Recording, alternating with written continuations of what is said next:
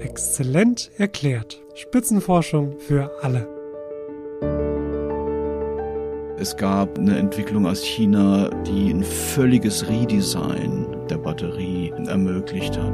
Ich denke, in den nächsten Jahren wird man da sehr viel neue Entwicklungen sehen. Wir als Wissenschaftler müssen technologieoffen sein. Es gibt Themen, bei deren Erwähnung rauschen einem sofort Schlüsselbegriffe durch den Kopf. Wir machen jetzt mal einen Test. Ich sage Batterie und Elektromobilität. Na, was fällt euch dazu ein? Wahrscheinlich sowas wie Kobalt aus Minen im Kongo, brennende Autofähren oder Garagen, zu geringe Reichweite bei E-Autos, oder? Über all diese Aspekte und noch viele andere spreche ich heute mit zwei Menschen, die sich damit wirklich auskennen. Ich war nämlich virtuell zu Gast beim Exzellenzcluster Polis. Das ist ein Forschungsverbund unter anderem der Universität Ulm und des Karlsruher Instituts für Technologie, der sich mit der Erforschung von Batterien beschäftigt, die vollkommen ohne Lithium auskommen. Ihr hört gleich die Stimmen von Maximilian Fichtner. Er ist Chemiker und Direktor am Helmholtz-Institut Ulm für elektrochemische Energiespeicherung und von Christine Kranz, ebenfalls Chemikerin und Professorin an der Universität in Ulm. Und damit willkommen zur exzellent erklärt Spitzenforschung für alle. Heute geht es um Batterien. Was macht denn eine Batterie aus? Also was haben alle Batterien gemeinsam? Wir wollen Strom ziehen, der nicht aus der Steckdose kommt. Wir wollen alle unsere Gadgets, die wir permanent dabei haben, wie unser Mobiltelefon, unser Tablet, unseren Laptop äh, überall hernehmen können, ohne ihn permanent oder ohne das Gerät permanent aufladen zu wollen. Ähm, wo stehen wir denn momentan in der Batterieforschung? Also was waren da so die Meilensteine in den letzten Jahren, Jahrzehnten?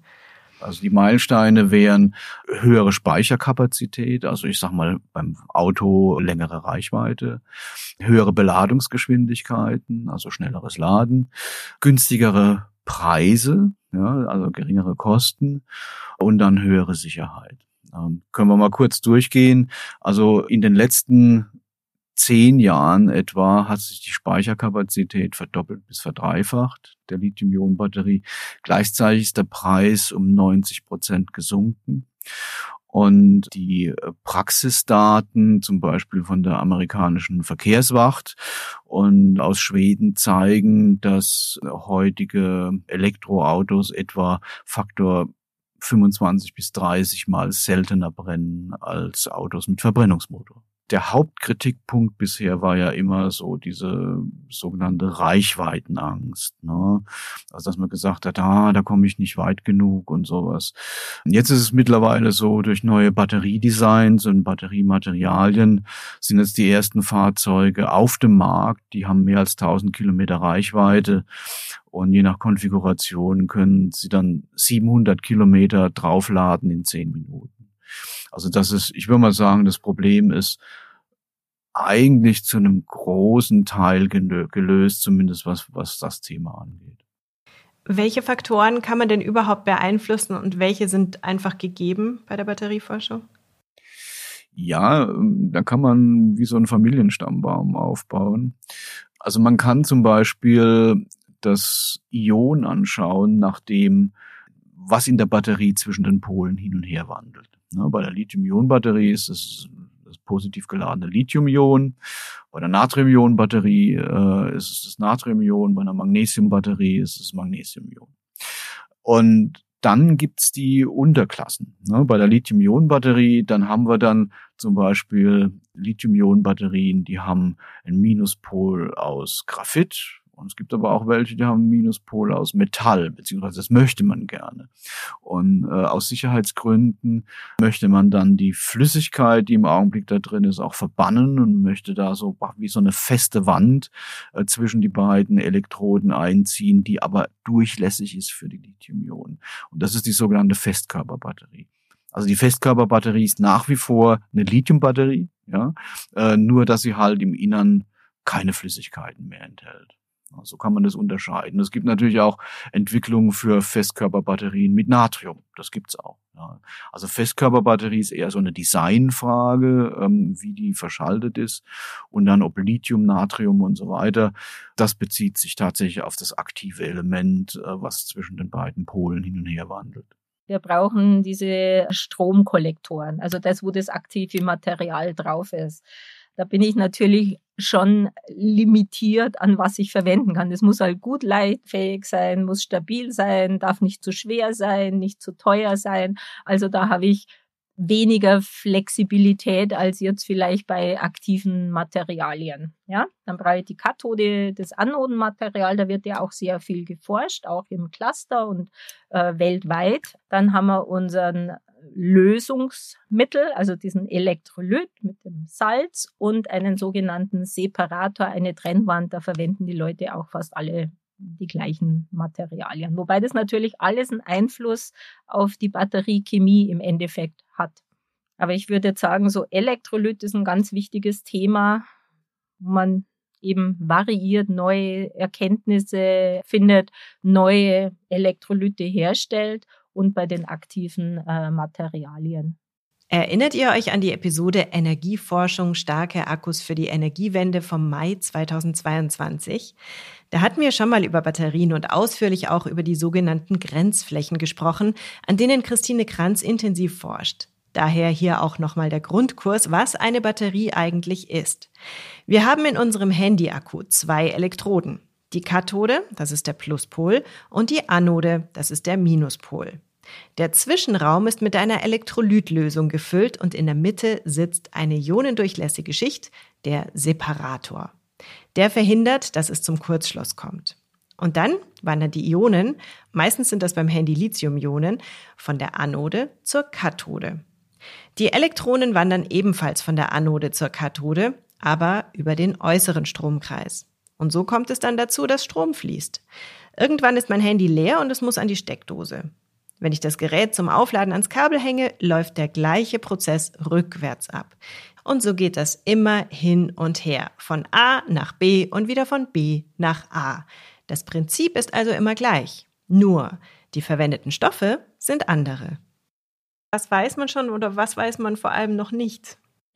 Glaube, man weiß hinsichtlich Materialien, also Anode und Kathode, positive, negative Elektrode, da hat man schon sehr viel gelernt. Man weiß eben, dass äh, die negative Elektrode, die für die Lithium-Ionen-Batterien Standard sind, eben für die Natrium-Ionen-Batterie nicht geeignet ist, weil Natrium-Ionen eben größer sind. Also dieses Einlagern in Graphit funktioniert nicht.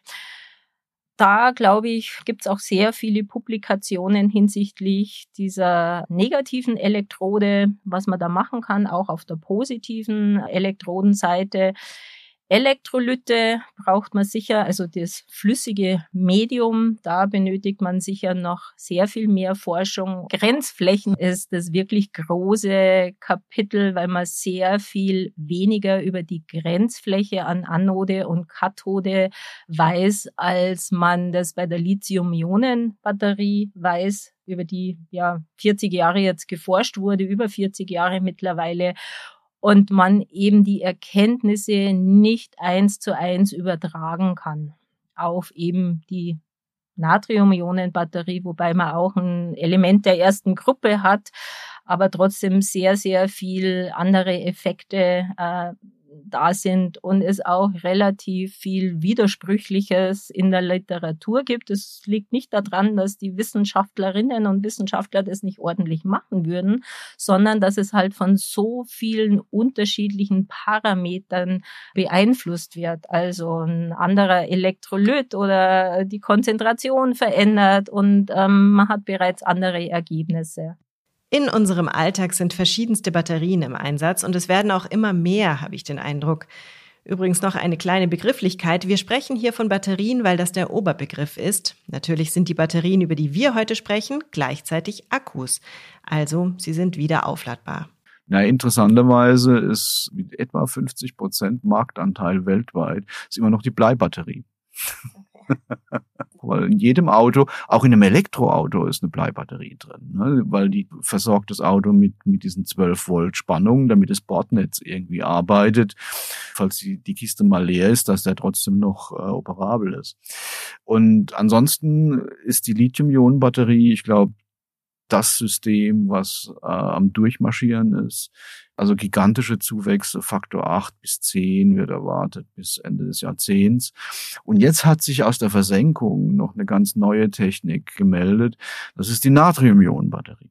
Ja, und die Natrium-Ionen-Batterie, die ist noch nicht so gut in Anführungszeichen. Also die, da kriege ich noch, noch nicht so viel Energie gespeichert wie bei der Lithium-Ionen-Batterie, wenn ich das gleiche Gehäuse hätte oder so. Aber die robbt sich von Jahr zu Jahr näher ran. Und diese Natrium-Ionen-Batterie müssen wir uns jetzt mal näher anschauen. Erstmal zu den Vorteilen. Also ein großer Vorteil ist sicher, Natrium ist das sechsthäufigste Element auf unserer Erde. Also es ist überall verf also verfügbar und wir sehen ja gerade mit dieser ganzen politischen Situation, mit der Polarisierung in der Politik, die wir erleben, dass das natürlich schon ein sehr großes Thema ist, dass Batterien dahin entwickelt werden, dass die äh, Ressourcen, äh, ich entschuldige mich gleich für diesen Mischmasch aus Englisch und Deutsch, den ich da manchmal habe, dass wir halt die Möglichkeiten haben, an die Rohmaterialien, an die Elemente, die benötigt werden, dass die verfügbar sind, zu einem vernünftigen Preis verfügbar sind, dass wir natürlich auch, das ging ja auch viel durch die Presse, die Elemente, die für die Lithium-Ionen-Batterie oder Akkus äh, benötigt werden, wie Kobalt, dass die halt unter ganz schrecklichen Bedingungen abgebaut werden. Also daher sehe ich einen sehr, sehr großen Vorteil in der Natrium-Ionen-Batterie. Da ist also kein Kobalt, kein Nickel, da ist nicht mal mehr Kupfer drin was da drin ist. Also zwischen den Polen wandert dann das Natrium hin und her. Natrium habe ich ja im Meersalz zur Verfügung, unbegrenzter Menge. Dann habe ich Speichermaterialien. Auf der Minuspolseite ist kein Graphit mehr, wie bei der Lithium-Ionen-Batterie. Graphit ist interessanterweise auch ein kritischer Rohstoff, weil er aus China kommt. Das heißt, da gibt es also ein politisches Problem, sage ich mal sondern bei der Natrium-Ionen-Batterie ist sogenannter Hartkohlenstoff drin. Hartkohlenstoff, das kennt jeder, das ist das Zeug, was entsteht, wenn Ihnen der Kartoffeltopf überkocht und, und, und sich so eine schwarze Kruste auf dem Herd bildet. Das ist sowas ähnliches wie Hartkohlenstoff. Ja. Das können Sie in einer Batterie verwenden. Und auf der Pluspolseite, wo man bisher typischerweise ein Gemisch aus Nickel, Mangan und Kobalt hatte oder hat, bei der Lithium-Ionen-Batterie hat man jetzt Mischungen die enthalten Eisen, die enthalten Mangan, die enthalten vielleicht ein bisschen Nickel noch.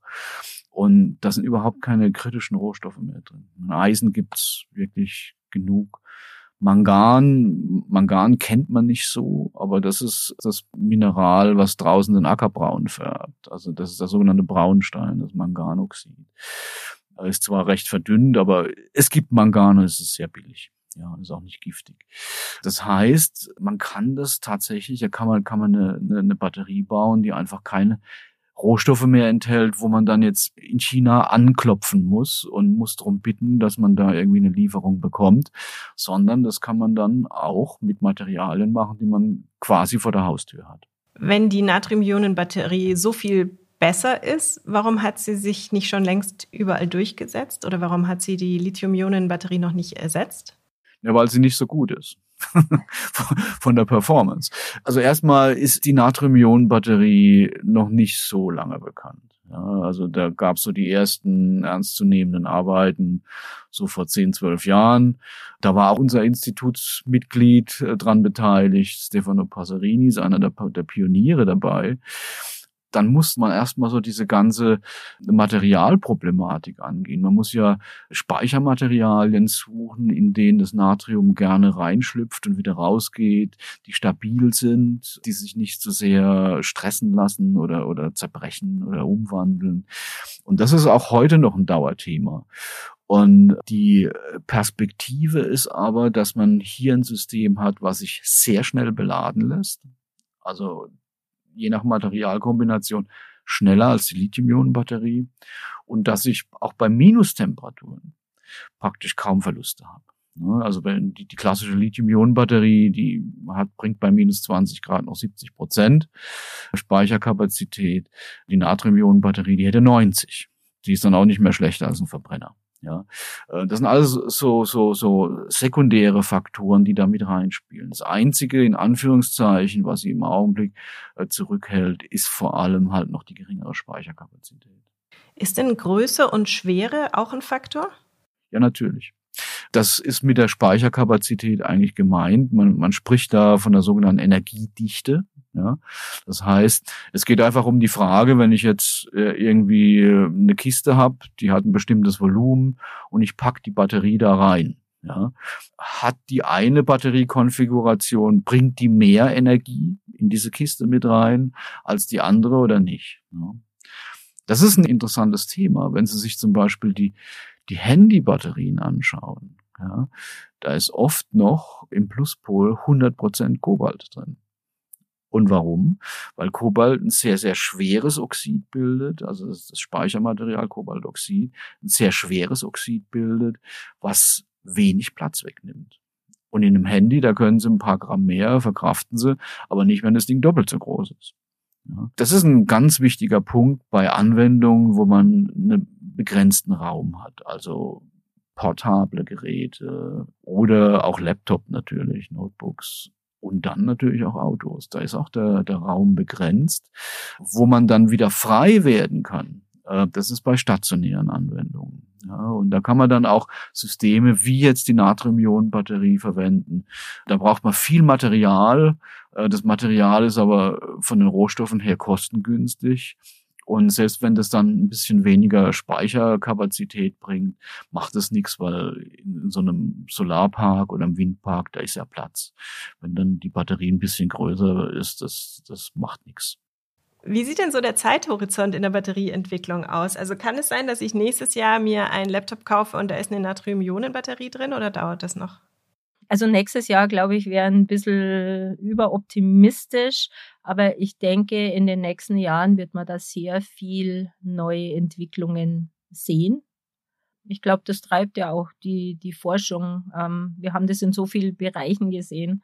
Also als ich in die Schule ging, wir hatten in der fünften Klasse Gymnasium noch diesen Rechenschieber, den ich nicht sehr geschätzt habe. Und dann kamen die Taschenrechner, die sehr teuer waren. Äh, wenn man sich heute das überlegt, also der, wir haben solche Quantensprünge gemacht in so vielen Bereichen und ich glaube, das wird auch weiter so sein. Könnte die Natrium-Ionen-Batterie ein Gamechanger sein auf dem Gebiet der E-Autos? Also sie wird die Lithium-Ionen-Batterie mit Sicherheit nicht komplett verdrängen, ähm, weil sie in dem Hochleistungssegment zumindest auf, aus heutiger Sicht erstmal nicht ankommen wird. Aber sie wird den Massenmarkt bedienen können. Sie wird äh, Kleinfahrzeuge und ich glaube auch Mittelklasse bedienen können. Und insofern ist sie in gewissem Sinne, hat sie das Potenzial, ein Game Changer zu sein. Wie wird denn eigentlich an Natrium-Ionen-Batterien geforscht oder an Batterien generell? Also wie sieht der Alltag aus? Welche Methoden verwendet man da? Wie kann ich mir Ihren Alltag vorstellen? Wir gucken uns Materialien in einem Experiment an. Wir nehmen jetzt zum Beispiel so eine, eine Anode, Hard Carbon, dieses ungeordnete Kohlenstoffmaterial, das hauptsächlich als Anode eben eingesetzt wird. Und wir nehmen das, bringen das in Kontakt mit dem Elektrolyt, also mit der Lösung und dem Natriumsalz und haben dann eine weitere Elektrode und dann ändern wir praktisch die Spannung, die wir an diese Anode anlegen und gucken uns dann an, was an dieser Grenzfläche passiert. Oder wir machen das so richtig im Zyklisierer, also in so einem, so einem Batterietester und machen dann sogenannte Postmortem-Studien. Das heißt, wir zerlegen dann die Zelle und gucken uns dann diese Grenzflächen eben an mit Methoden, die mehr Aussage über die Oberfläche geben, also Oberflächenrauigkeit, aber auch Eigenschaften wie die Änderung der Elastizität der Oberfläche und eben auch elektrochemische Information. Hat sich denn jetzt da so eine Schicht gebildet, die ganz homogen ist oder sehe ich, dass die heterogen ist? Das heißt aber wirklich so hands-on Experimente und kleine Faktoren verändern und nicht Computermodellierung oder so. Nein, nein, nein, rein experimentell. Wir arbeiten rein experimentell wir haben natürlich, und das ist das ganz Tolle an so Exzellenzclustern, weil wir natürlich sehr viele unterschiedliche Methoden, sowohl theoretischer Natur als auch experimenteller Natur zur Verfügung haben und daher so die Kooperation sehr viel einfacher ist, weil wir arbeiten ja hier zusammen. Wir haben hier auch ein Labor, das ein sogenanntes Multi-User-Labor ist, also mehrere Gruppen benutzen das Labor und das ist natürlich auf der Ebene der Doktorandinnen und Doktoranden wunderbar, weil die natürlich untereinander sich austauschen können. Also da werden dann Messungen in einer anderen Gruppe gemacht, aber man kann dabei sein, wenn die Messungen gemacht werden. Das ist ein großer Vorteil, als wenn man einfach eine Probe wohin gibt.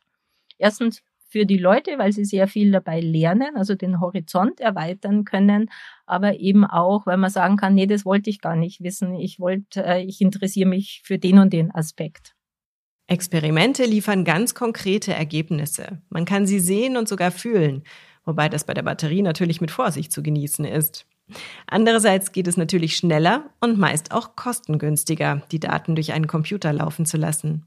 Also ich glaube, es sind beide Felder extrem wichtig und die Kommunikation und der Austausch, weil ich kann alles rechnen, aber ich brauche natürlich auch die experimentelle Seite, die mir zeigt, dass meine Modelle korrekt sind.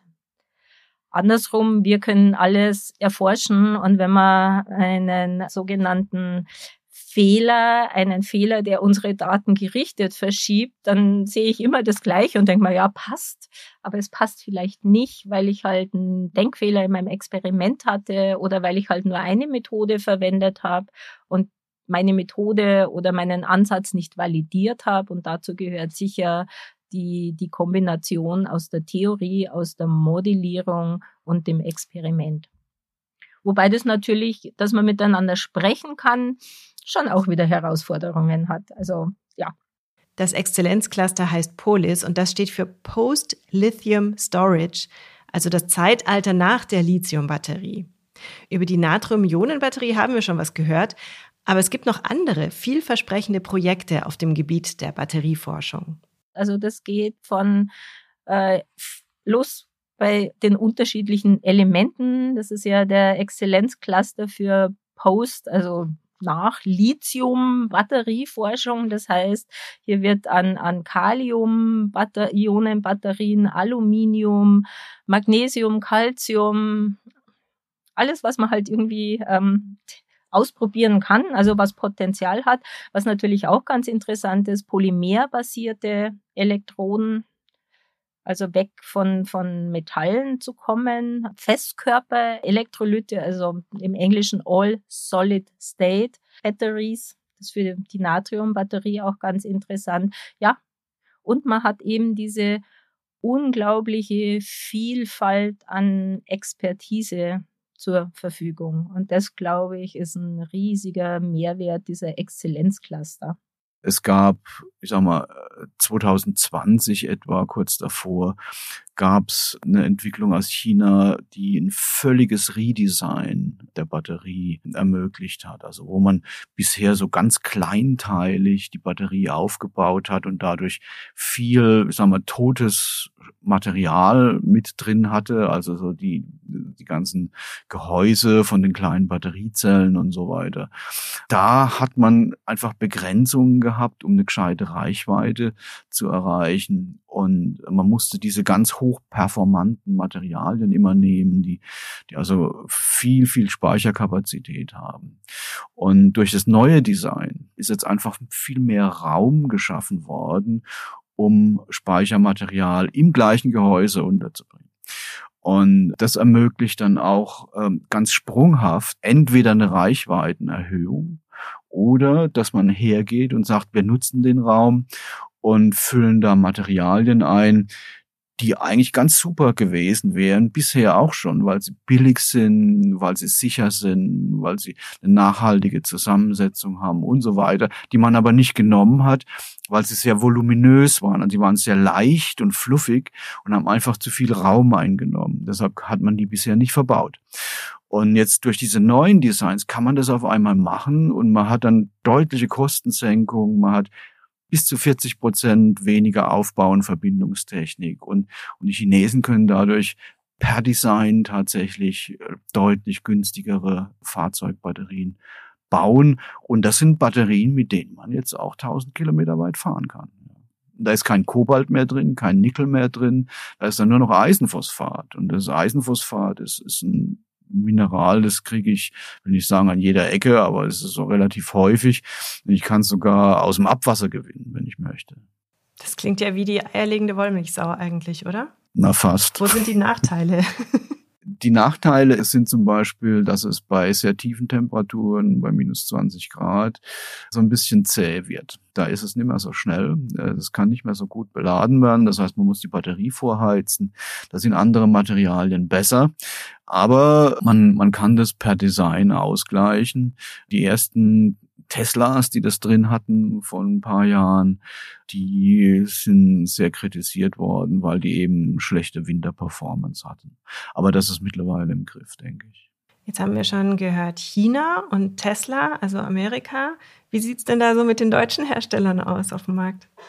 Ja, in Deutschland haben wir immer noch mit einer Verzögerung zu kämpfen, also in der Umsetzung, die sich aus den 2010er Jahren ergeben hat. Ich sag mal so, die Chinesen haben natürlich den Vorteil, die haben keinen klassischen Automobilbau, der ja auch ein gewisses Trägheitsmoment darstellt in eine bestimmte Richtung. Ne, wenn Sie so einen Riesenkonzern wie Volkswagen 90 Grad um die Ecke steuern wollen, dann geht es nicht von heute auf morgen. Und damit haben die Chinesen eher nicht zu kämpfen. Die sind schneller in der Umsetzung. Und dazu kam halt auch noch, äh, kamen ein paar unglückliche Dinge, dass einer der Vorstandsvorsitzenden von Volkswagen 2016 noch in Automotorsport zu Protokoll gegeben hat, ja, so ein Quatsch wie Batteriezellfertigung, das werden wir wohl nicht anfangen. Ja. Und mittlerweile hat man gemerkt, dass die Batterie ein zentrales Element ist bei dieser ganzen Geschichte und dass auch der Rest des Fahrzeugs damit harmonieren muss und das muss aufeinander abgestimmt sein. Das heißt, das Know-how und vor allem der Zugriff auf die Batterien ist ganz, ganz wichtig. Und jetzt sind einige sehr überraschende Dinge Dinge passiert. Nämlich Deutschland hat sich von einem großen Zauderer eigentlich zu einer der Frontrunner entwickelt in dem Gebiet. Wenn man jetzt mal anschaut, wie viele Batteriezellfabriken im Augenblick geplant sind bis 2030, sind es 14 Gigafactories in Deutschland. Das heißt, wenn man die, die angestrebte Kapazität nimmt, dann wäre Deutschland im Endausbau in der Lage, die benötigte oder die geschätzte Kapazität bis 2030 zur Hälfte zu decken von Europa. Das heißt, es ist also ein, ein richtiger, großer, auch Global Player, der sich da auftut. Jetzt müssen wir natürlich hoffen, dass die Gigafactories dann auch alle tatsächlich kommen und in Betrieb genommen werden. Sucht man denn in der Forschung nach der einen perfekten Batterie, mit der man sowohl Flugzeuge als auch das Handy betreiben kann? Oder geht es eher um die, Sie schütteln schon den Kopf? also meiner Meinung nach, also das ist mein, meine subjektive Meinung, natürlich nein weil die Anforderungen ja auch ganz unterschiedlich ist. Also wir haben ja das große Thema, dass wir die äh, Windräderparks irgendwo haben und die Energie aber im Süden von Deutschland brauchen und die ja im Norden von Deutschland sind. Also Speicherung ist ein ganz anderes Thema, diese Langzeitspeicherung, als wenn ich jetzt an meinen ähm, Akku im Laptop denke, der natürlich möglichst leicht sein soll, weil ich halt keine 20 Kilo rumschleppen will mit mir, sind die Anforderungen ganz unterschiedlich. Und ich glaube, das ist das Tolle an der Forschung, dass man sich halt nicht schon einschränken muss und nicht von Zahlen getrieben ist wie in der Industrie, weil einem das natürlich auch die Möglichkeit gibt, viel freier über Dinge nachdenken zu können. Wir haben verschiedene ähm, Schwerpunkte in der Anwendung oder Anforderungsprofile von Anwendungen. Ne? Wenn ich jetzt, wenn ich jetzt zum Beispiel so, so einen Akkubohrer äh, mir anschaue. Ja, der muss nicht Zehntausende von B- und Entladungszyklen können, also vielleicht ein paar hundert äh, in seinem Leben, aber der muss in kurzer Zeit viel Energie liefern können. Die Batterie. Das ist, das ist was ganz anderes, wie jetzt so ein Stationärspeicher, wo dann irgendwie die, die Sonnenenergie reinkommt, die wird dann so brav gespeichert und dann wird die abends wieder abgegeben und sowas. Das ist ein ganz anderes Anforderungsprofil. Über die Zyklen hat man noch gar nicht gesprochen. Das heißt aber schon, dass es so die unendliche Batterie einfach nicht gibt. Also jede Batterie kommt irgendwann mal an ein Lebensende momentan, oder? Ja, auch da gibt's große Unterschiede. Wenn ich jetzt so die klassische Traktionsbatterie, also die Batterie im E-Auto anschaue, dann sagt man, ja, die, die baut langsam ab und man, man definiert dann ein sogenanntes Lebensende-Kriterium, also End-of-Life-Criterion, wenn die Speicherkapazität auf 80 Prozent runter äh, gesunken ist. Die läuft dann immer noch, ja, aber da sagt man, gut, da ist jetzt erstmal Lebensende und das ist bei den aktuellen Batterien so etwa nach 2000 vollen B- und Entladezyklen erreicht. Heißt im Klartext, wenn ich jetzt äh, die Batterie nehme von unserem Institutsauto, die würde dann eine Million Kilometer halten, bis sie auf, auf 80 Prozent runter ist. Was man dann macht, ist, dass man die dann ausbauen kann und die kann dann noch zehn Jahre gut äh, oder sogar mehr brav an einem Windpark ihre Dienste tun. Das ist ein sehr interessanter Aspekt, weil diese ganzen Batterien, äh, die gehen dann ja nicht automatisch ins Recycling oder oder oder äh, in die Deponie, falls mal was kaputt ist, sondern die kann man weiter verwenden ich stelle mir gerade vor, wie die Forscherinnen und Forscher im Labor stehen und die verschiedenen Elemente des Periodensystems durchgehen, um zu sehen, welches sie noch als Batterie verwenden könnten. Vielleicht gibt es ja die eine Kombination, die perfekt ist und den gesamten Batteriebereich revolutionieren kann. Naja, wir brauchen auf jeden Fall bei diesem Speicherprinzip irgendein Ladungsträger, der zwischen den beiden Polen hin und her wandelt. Ne? Der, der Ladungsträger, der da hin und her wandelt, der lockt dann über den äußeren Stromkreis Elektronen, also diesen elektrischen Strom, hin und her. Ja, das ist der Trick, äh, mit dem man dann praktisch Elektrizität speichern kann. Und der Ladungsträger, der kann im Prinzip alles Mögliche sein. Wir haben Lithium, das ist bekannt, das funktioniert sehr gut. Wir haben Natrium, aber in unserem Exzellenzcluster arbeiten wir auch noch an anderen Systemen. Ne? Also die Magnesiumbatterie zum Beispiel, die Calciumbatterie. Vor kurzem haben wir in einem renommierten Journal gezeigt, dass wir eine Calciumbatterie mit 5000 B- und Entladezyklen machen können. Das sind, das sind wirkliche Durchbrüche. Auch wenn das noch weit ist bis zu einer Kommerzialisierung. Aber das geht. Oder wir haben, wir haben hier auch das Ganze auf den Kopf gedreht und wir schicken negative Ladungsträger hin und her. Ne? Statt Lithium Plus verwenden wir Chlorid. Chlorid ist ja wie Natrium Bestandteil von Kochsalz und lagern das in Speichermaterialien ein. Das geht auch, das geht sogar sehr gut.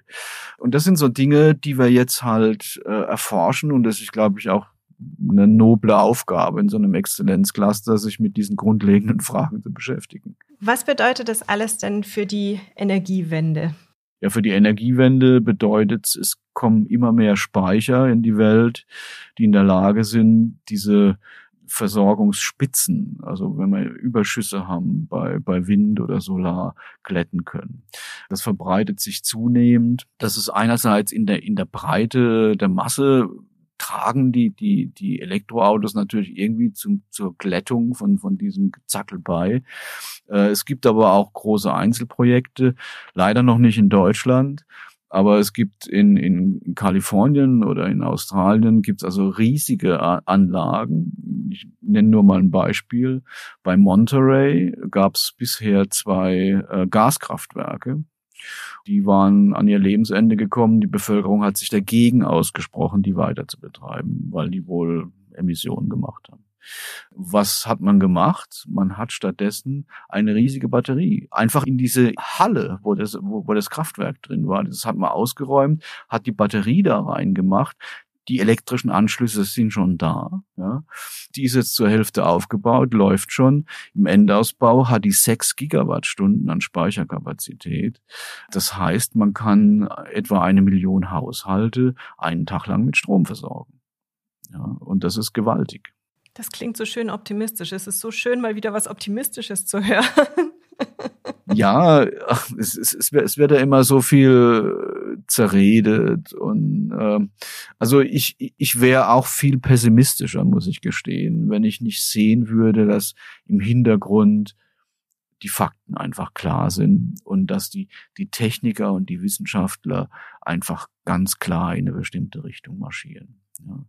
Ähm, da gibt's wenige, die jetzt irgendwelchen Störfeuern von Vertretern des Kolbenmotors oder von ähm, Vertretern der, der, der Atomkraft oder was auch immer tatsächlich Folge leisten. Man kann die Sachen weiter beobachten. Wir als Wissenschaftler müssen auch technologieoffen sein. Das ist, glaube ich, eine unserer nobelsten Eigenschaften.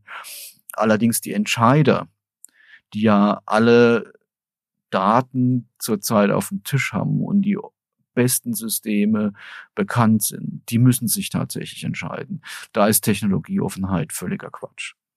Ich stelle es mir sehr befriedigend vor, dass Sie an einem Thema arbeiten, das momentan so wichtig ist. Äh, ich will damit gar nicht sagen, dass andere Wissenschaftler was Unwichtiges machen. Im Gegenteil, natürlich hat das alles seine Berechtigung. Aber es ist natürlich schon etwas, wo Sie gerade auch mitgestalten können.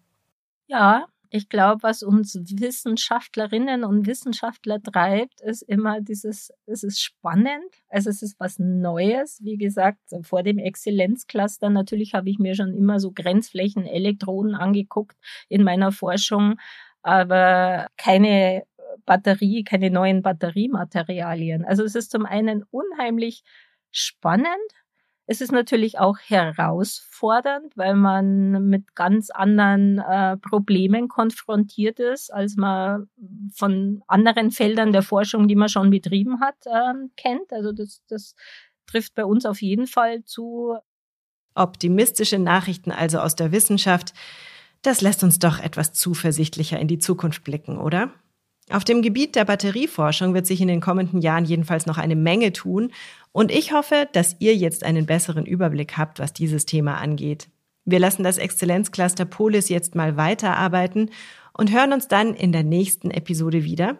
Bis dahin, bleibt neugierig, eure Larissa Vassilian. 57 Exzellenzcluster, ein Podcast. Regelmäßig berichtet Exzellent erklärt aus einem der Forschungsverbünde, die im Rahmen der Exzellenzstrategie des Bundes und der Länder gefördert werden. Die Reise geht quer durch die Republik und genauso vielfältig wie die Standorte sind die Themen. Von A wie Afrika-Studien bis Z wie Zukunft der Medizin.